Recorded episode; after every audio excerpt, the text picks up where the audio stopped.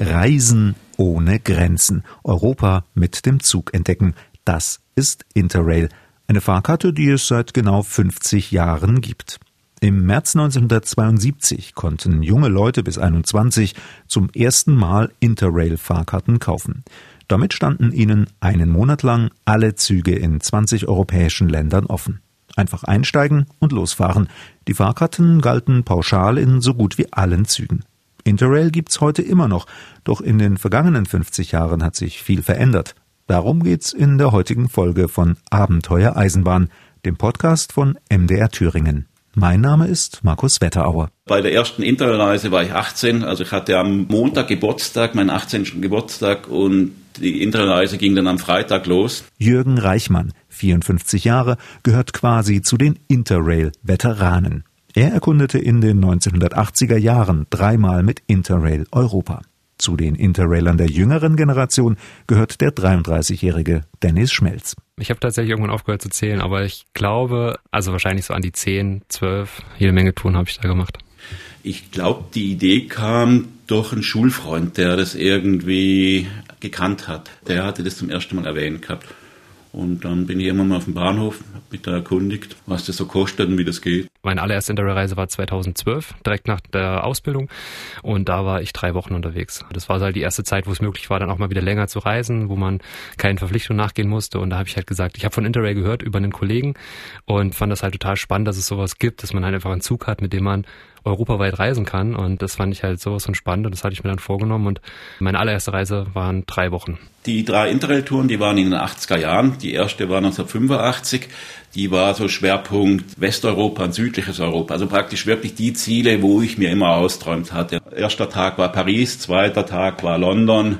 Dann haben wir die Nachtfahrt nach Schottland gemacht, waren da im Regen in Edinburgh, sind wieder zurückgefahren nach London. Dann waren wir quasi wieder zurück in Paris und haben dann noch eine Runde durch Frankreich gedreht und dann am Schluss ging es dann Richtung Italien, weil ich hatte Latein in der Schule und irgendwie mal endlich die Dinge, über die man so viele Jahre gequält wurde, ist fortzusehen. Das war das große Ziel. Sprich, wir sind dann nach Rom und natürlich auch nach Pompeji gefahren. Die allererste Tour hat mich nach, nach Irland geführt. Also ich bin in Fulda gestartet und bin dann über die Schweiz nach Frankreich und von Frankreich dann mit der Fähre nach Großbritannien und von Großbritannien dann über Schottland rüber nach Dublin.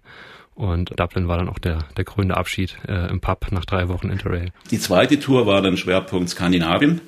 Und der wirkliche Nachteil vom Interrail-Ticket war, man durfte in Deutschland nur zum halben Preis fahren. Darum gab es den Ehrgeiz, natürlich möglichst wenig in Deutschland zu fahren. Das heißt, wir sind dann, ich komme ja aus dem südlichen Baden, wir sind dann über Straßburg, Paris, Belgien, Holland nach Norddeutschland gefahren. Dort haben wir getrennt bis nach Hamburg und dann erst von dort aus quasi die Tour wirklich nach Skandinavien zu machen. Und waren dann äh, praktisch den Hauptteil der Reise in Skandinavien unterwegs. Und da waren wir wirklich extrem viel im Zug, weil die Städte, klar, sind überschaubar da oben.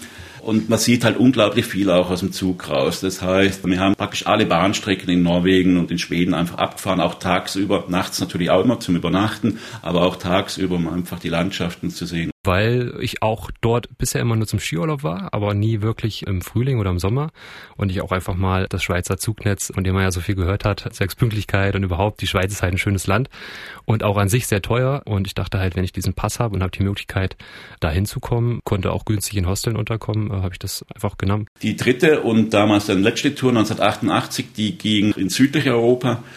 Spanien und Portugal standen damals nicht auf der Liste, weil gerade Spanien hatte auch die unangenehme Eigenschaft, auch für Interrailer für jeden Zug irgendeinen Zuschlag zu verlangen. Also das hätte doch nochmal erhebliche Kosten verursacht. Darum haben wir gesagt gehabt, geht's Richtung Griechenland, Türkei, haben unterwegs einen Stopp gemacht in Jugoslawien. Das war sozusagen ganz besonders aufregend. Klar, Jugoslawien war für uns Ostblock.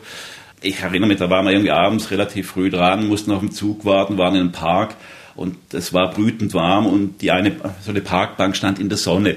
Wir haben uns echt angeguckt, können wir die jetzt irgendwie einen halben Meter weitertragen und werden wir dann gleich verhaftet und tun, enden wir irgendwie in einem russischen Gulag. Also das waren so die Gedanken, wo wir da gehabt haben.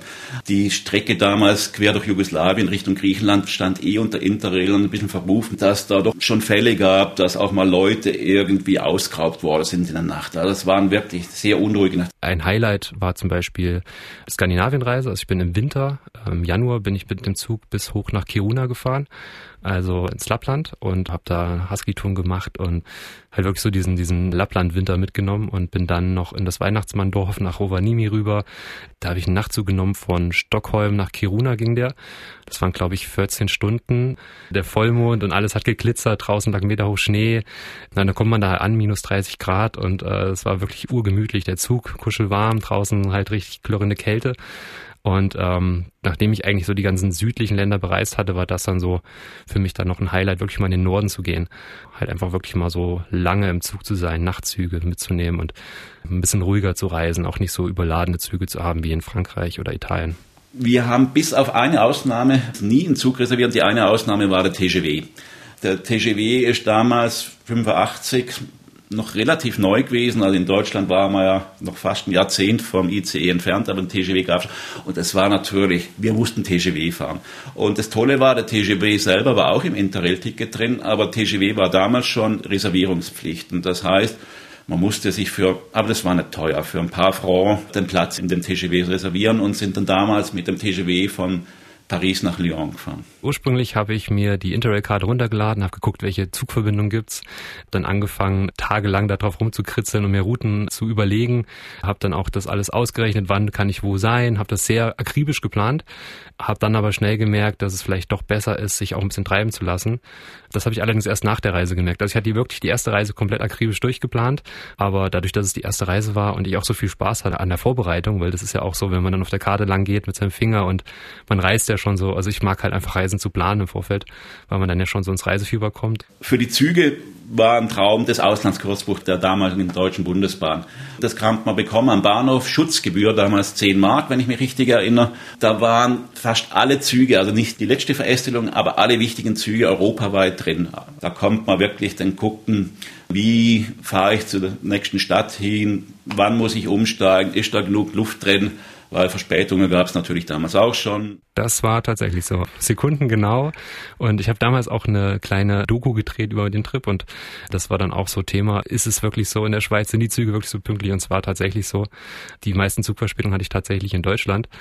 Ansonsten hat es ganz gut geklappt. Also ich habe ja dann noch viele Anschlussreisen gemacht, auch in Balkanstaaten, äh, Istanbul, Griechenland und selbst da war immer der Zug relativ pünktlich, hatte größtenteils fast nie Zugausfälle.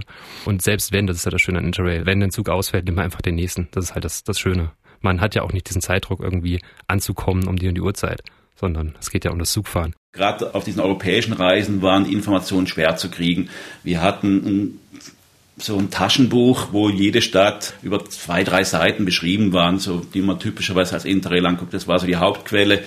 Man hat dann versucht, natürlich, wenn man am Bahnhof ankam, irgendwie einen Stadtplan oder irgendeinen Plan zu organisieren. Aber das war echt eine Herausforderung. Im Nachhinein betrachtet, wenn man heute die Möglichkeiten sieht, da gucke ich im Zweifel aufs Smartphone, drücke drauf, wo ist ein Restaurant in der Nähe und ich sehe dann, okay, zwei Straße weiter.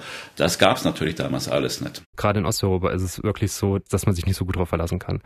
Da ist es wirklich noch am besten, wenn man an den Schalter geht und sich äh, ein Ticket kauft und mit dem Beamten spricht und sich das ausdrucken lässt, weil oftmals ist es so, dass ja im Internet man nichts findet oder irgendwelche Seiten seit Jahren nicht mehr aktualisiert worden sind. Aber äh, ansonsten in der, im westlichen Europa, da kann man sich super gut drauf verlassen. Und entweder halt über die Bahn-App oder halt über die Interrail-App. Ansonsten hatte ich immer noch einen Interrail-Reiseführer dabei. Da waren die wichtigsten Verbindungen waren auch nochmal aufgeführt. Das heißt, wenn man wirklich mal kein Internet hat, da hatte ich immer noch ein Backup in der Hand. Mit Englisch war es damals schon noch extrem schwierig gerade in Südeuropa Leute zu finden, die Englisch gesprochen haben oder Deutsch. Man hat mal hin und wieder jemand gefunden, einen Gastarbeiter, der gerade im Urlaub war und die haben sich dann natürlich immer tierisch gefreut, dass man sich mit Deutsch unterhalten hat. Das gab schon relativ wenig, die Begegnung mit Einheimischen. Es gab sie und auch mal im Zug. Auch da hat man sofort Gastfreundschaft gemerkt, dass man plötzlich äh, von denen Essenangebote bekommen hat. Glaube ich, das wird man in Deutschland so, zumindest damals hätte man das nie gefunden, dass irgendjemand sagt, oh, ich habe hier jetzt Essen, möchte auch was davon haben. Ansonsten findet man ja, also selbst wenn man Leute anspricht und fragt, äh, ob die mal äh, nach was gucken können oder so, also man wird ja, ich wurde immer wirklich sehr, sehr gut aufgenommen, ähm, auch weil ich einfach neugierig war und auf die Leute zugegangen bin und ähm, gerade bei meiner ersten Reise. Und war ich ja auch, habe ich überwiegend in Hostels geschlafen, habe immer wieder neue Leute kennengelernt. Interrail, die große Reisefreiheit. Sie hören den Podcast Abenteuer Eisenbahn von MDR Thüringen auf mdrthüringen.de, in der ARD Audiothek und überall, wo es Podcasts gibt. Zuerst galt Interrail in 20 Ländern, inzwischen sind es 33. Zeitweise gehörte sogar Marokko in Afrika dazu.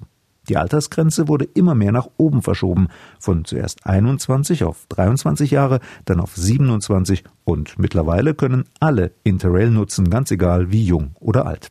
Erwachsene müssen dafür allerdings tiefer in die Tasche greifen. Und noch etwas hat sich geändert. Früher gab's eine Interrail-Karte für alle Länder. Heute gibt's daneben auch noch Karten für einzelne Länder.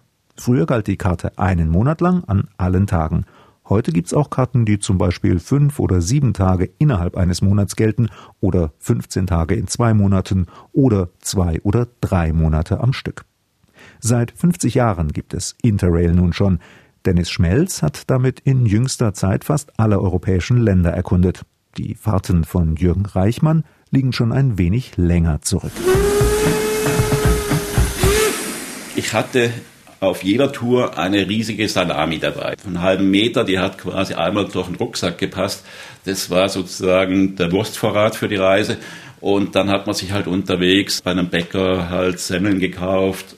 Im Grunde genommen wirklich die einfachsten Dinge, mal irgendwie Käse. Ich habe viel mir am Bahnhof einfach im Supermarkt eingekauft für die Zugfahrt. Ne? Also irgendwie Brot, belegte Brötchen, Obst, auch ganz viel einfach Sachen, die man jederzeit essen kann, Nüsse, äh, Kekse.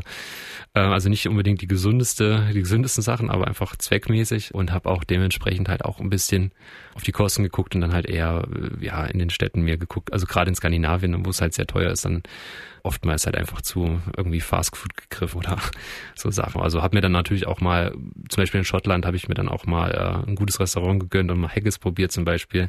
So Nationalgerichte, die wollte ich dann nicht irgendwie an der, an der letzten Ecke essen. Ja, das war natürlich auch immer so ein bisschen Geldbeutelfrage, was kann man sich leisten und dementsprechend stand das Essen und das, der Gourmet-Faktor jetzt nicht an allererster Stelle. Essensmäßig war man spartanisch, also sprich, es gab kein Kochen, es gab auch nie ein Zelt. Der einzige Luxus, das war aber erst bei der dritten Interreise, die Richtung Griechenland ging, war eine Isomatte, aber nicht mal ein Schlafsack. Und die Isomatte deswegen, weil klar war, in Griechenland gab es im Verhältnis zu den anderen Ländern wenig Nachtzüge. Das heißt, es lief drauf raus, dass man öfters doch auch mal auf einem Bahnhof übernachtet oder gegebenenfalls mal in auf einem Feldweg. Und das ist dann auch wirklich passiert. Und äh, da war dann die Isomatte schon ein Luxus. Aber drüber raus ging es nie. Und Essen, wie gesagt, die Salami war dabei und man hat sich unterwegs Brot kauft oder sonst was. Also viel gebraucht hat man da nicht. Wenn man wirklich sagt, man holt sich das Interrail-Ticket und schläft in Hostels, dann ist es wahrscheinlich die günstigste Art zu reisen, weil man schläft natürlich mit, mit acht Leuten in einem Raum, aber bezahlt halt auch nur acht Euro, zehn Euro die Nacht, 15, wenn es hochkommt. Das Übernachten damals zu Interrail-Zeiten hat im Wesentlichen im Zug stattgefunden. Das heißt, das Schöne war, ich glaube, das hat ja auch für mich das Interrail so verlockend gemacht, es gab Nachtzüge.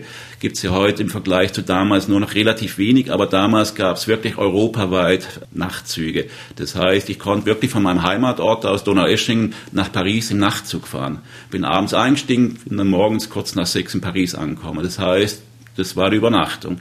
So hatte mir quasi dann die Reise auch geplant, sprich man hat sich immer den nächsten Tag ein Ziel ausgesucht, wo man innerhalb einer Nacht quasi hinkommen ist. Darum ist halt passiert, dass wir am ersten Tag in Paris waren, in der zweiten waren wir damals in London. In London wollten wir zwei Tage sein, also war die Frage, was macht man? Am einfachsten ist, man fährt in der ersten Nacht nach Schottland hoch, schaut sich in Schottland Edinburgh an, fährt in der nächsten Nacht wieder zurück nach äh, London und hat dann den zweiten Tag in London und die Nächte hat man halt immer im Zug verbracht. Dann in Italien haben wir es dann zweimal so gemacht, dass wir mal am Strand übernachtet haben. Auf den späteren Touren, äh, gerade in Skandinavien, war es zum Teil auch ein bisschen ein Problem mit den Nachtzügen, Dann kamen dann so Wartesäle in Bahnhöfen typischerweise dazu. Oder man kann halt auch bei Couchsurfing gucken. Das war ja damals auch ein relativ großes Ding. Das habe ich in Frankreich zum Beispiel gemacht. Das war eine Männer-WG, so auch alle so Jungs in meinem Alter damals, so um die, um die 20 rum. Und die haben das halt ausgeschrieben gehabt und da haben sie mir dann die Couch zur Verfügung gestellt. Das ist natürlich sehr abenteuerlich, weil man wirklich so, man klingelt, man hat ein Gastgeschenk dabei. Das war auf jeden Fall auch eine schöne Erfahrung. War ein feuchtfröhlicher Abend und äh, wir hatten jede Menge Spaß. Ja, also das war eine, eine coole Erfahrung. Die Hygiene unter den Interrailern war jetzt nicht äh, auf allerhöchstem Standard. Und wenn dann quasi bis zu sechs verschwitzte Interrailer in einem Abteil sich breit gemacht haben, die Schuhe ausgezogen haben, da musste der Bahnschaffner schon sehr viel Toleranz zeigen. Und das haben sie aber auch immer getan. Also wirklich Ärger gab es nie. Es war sogar so, Italien waren damals die Nachtzüge auch sehr voll. Und äh, wir hatten aber durch Zufall herausgefunden, in der ersten Klasse gab es sogar Teppiche in den Fluren. Und dann haben wir uns dort hingelegt gehabt, weil es war zum Teil bequemer als zu sechst in irgendeinem Abteil in der zweiten Klasse zu liegen. Sind in die erste Klasse gegangen, haben uns da auf die Teppiche im Flur gelegt und auch da haben uns die Schaffner nicht weggeschickt, obwohl wir ja kein erste Klasse Ticket gehabt haben. Die haben das toleriert. Osteuropa, das war wirklich halt eben nicht das, was man kennt, so dieses komplette globalisierte, vernetzte, sondern wirklich auch Abenteuer. Man wusste nie, klappt das jetzt, kommt der Zug, ist die Verbindung, die mir angezeigt wird, richtig. Also das war wirklich noch so ein bisschen Abenteuer. Also ich finde, da gibt's auch noch viele Sachen, die nicht so touristisch erschlossen sind. Man darf ja nicht vergessen, in jedem Land gab es damals andere Währungen. Also schon nicht so wie heute, alles einfach, easy mit dem Euro. Sprich, wir sind nach Paris gekommen, mussten erstmal Geld umtauschen. Und dann sind wir auf die Insel gefahren und mussten wir im Pfund umtauschen. Und irgendwann wusste man natürlich, okay, ich fahre heute Abend wieder rüber, ich habe einen gewissen Restbetrag gehabt, das hat man dann natürlich auch nochmal alles in Lebensmittel investiert. Also das mit dem Geld umtauschen, das war, vergisst man heute total. Das war ein absolutes Nervthema damals. Und bei der ersten Reise haben wir auch den Fehler gemacht gehabt, hat jeder für sich umgetauscht bis wir es geblickt haben, es ist ja Quatsch, weil bei jedem Umtauschen zahlt man Gebühren und die Gebühren sind ja oft nicht proportional, sondern pauschal und da haben wir das immer gemacht gehabt. Und Kreditkarte oder so gab es vielleicht schon, aber war natürlich für unser eins äh, als Schüler, hätte man für was natürlich nie bekommen. Also morgens in einem neuen Land auf die Bank und Geld umtauschen. Osteuropa gab es noch viele Länder, ne, wo nicht der Euro galt. Geld wechseln, viele Bar, äh, Westeuropa natürlich auch viel mit Kreditkarte bezahlt. Das war meine erste Kreditkarte, die ich damals beantragt habe für den Trip, weil natürlich da schon auch viel drüber geht. Teilweise ist es auch Voraussetzung für Kaution, wenn man irgendwo schläft oder irgendwie sich was mieten möchte. Also von daher ähm, Kreditkarte äh, habe ich zu dem Zeitpunkt beantragt und ansonsten einfach zweigleisig gefahren, Bargeld und Karte. Die Fahrkarte hat meiner Erinnerung nach 400 D-Mark gekostet. Fürs Tagesbudget hat man ungefähr 15 Mark am Tag kalkuliert. Da waren dann dabei, was man tagsüber zum Essen gekauft hat, auch mal eine Eintrittskarte für ein Museum oder Eiffelturm musste man natürlich hoch. Also solche Dinge. Was extra ging, ich lieb's fotografieren über alles. Äh, die Filme hatte ich quasi extra schon vorher gekauft. Also die waren nicht in dem Budget drin. Also weil damals ein Dia-Film, ich denke, die haben so um die 10 Mark gekostet und das hätte das, diese 15 Mark dann endgültig gesprengt.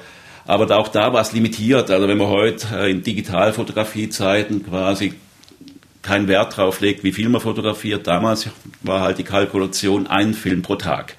Und wenn man dann halt in einer Tour Paris, London und Rom besucht, ist das eine echte Herausforderung. Jürgen Reichmann stammt aus dem südbadischen Donaueschingen, lebt und arbeitet heute in München. Er ist immer noch Weltenbummler und nimmt, so oft es geht, den Zug. Und er fotografiert leidenschaftlich gern. Über seine Touren berichtet er auf seinen Internetseiten erde-in-bildern.de. Erde in Bildern. Dort gibt's viele seiner Fotos zu entdecken, von seinen ersten Interrailfahrten bis heute. Und Dennis Schmelz, Fotograf und Filmemacher aus Hessen, lebt in Erfurt, ist auch beruflich viel auf der Schiene unterwegs. Auf dennisschmelz.de gibt es viele Filme und Fotos und Berichte seiner Reisen.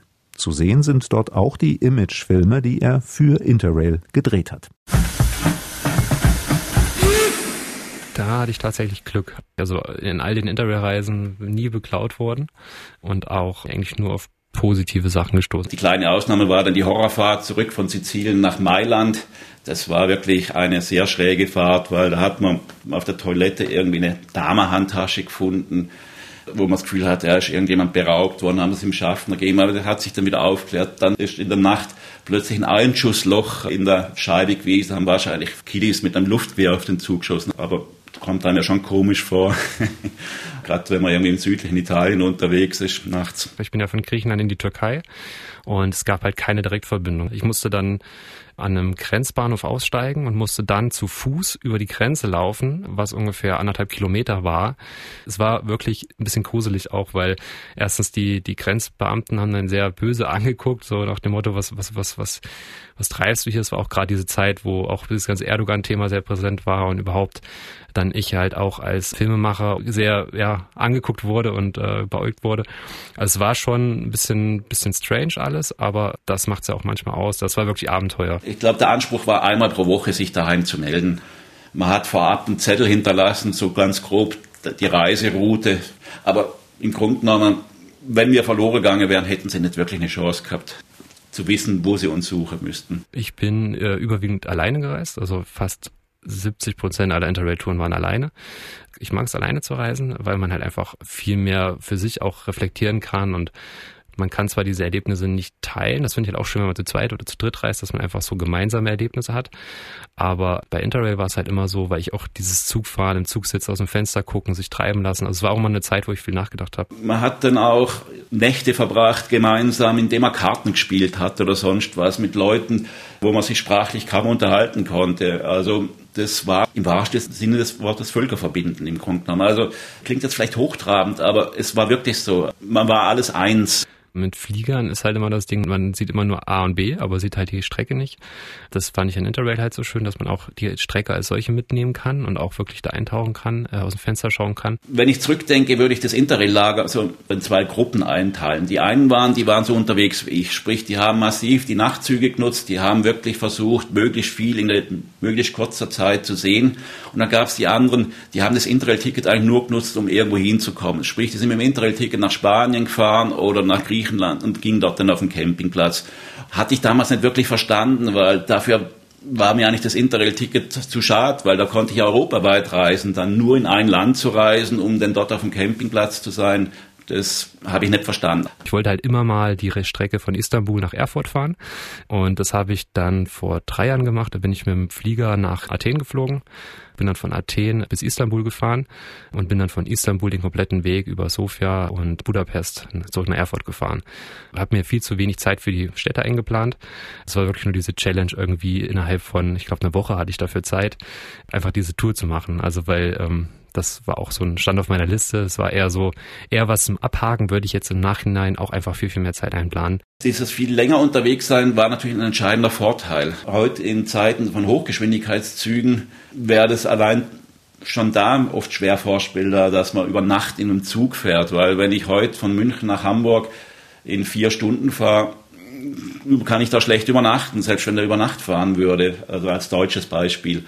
Also das macht sicher schwierig. Und was insgesamt schwierig macht, dass es halt kaum mehr überhaupt ähm, Nachtzüge gibt. Also dieses klassische Interrail-Reisen, so wie es ich kennengelernt habe, denke ich, könnte man heute so nicht mehr machen. Nicht nur, weil die Züge schneller geworden sind, es gibt schlichtweg auch kaum mehr Nachtzüge, wo man wirklich sagen kann, jo, ich nutze den zum Übernachten. Würde ich abhängig machen vom Land. Also äh, Schweiz definitiv oder auch Länder, die halt einfach landschaftlich schön sind, würde ich immer Regionalzug nehmen, weil man einfach belohnt wird, wenn man dann irgendwelche Pässe hoch und runter fährt oder einfach äh, in die Berge das ist einfach sehr sehenswert. Ansonsten, wenn man wirklich sagt, ich habe jetzt nur zwei, drei Wochen, möchte möglichst viel sehen, möchte auch Strecke machen, dann empfiehlt sich natürlich ein Schnellzug. Also gerade Italien, ne? also da kann man in einem Schnellzug von Mailand bis Neapel fahren, irgendwie innerhalb von wenigen Stunden und kann dann einfach oder auch Nachtzüge nehmen und Strecke machen. Und dann ist man am nächsten Tag komplett in einer anderen Welt. Eine Nacht im Zug war besonders toll. Da hat man das Abteil mit äh, zwei oder drei Asiaten, ich weiß gar nicht, woher die kamen, waren es Japaner,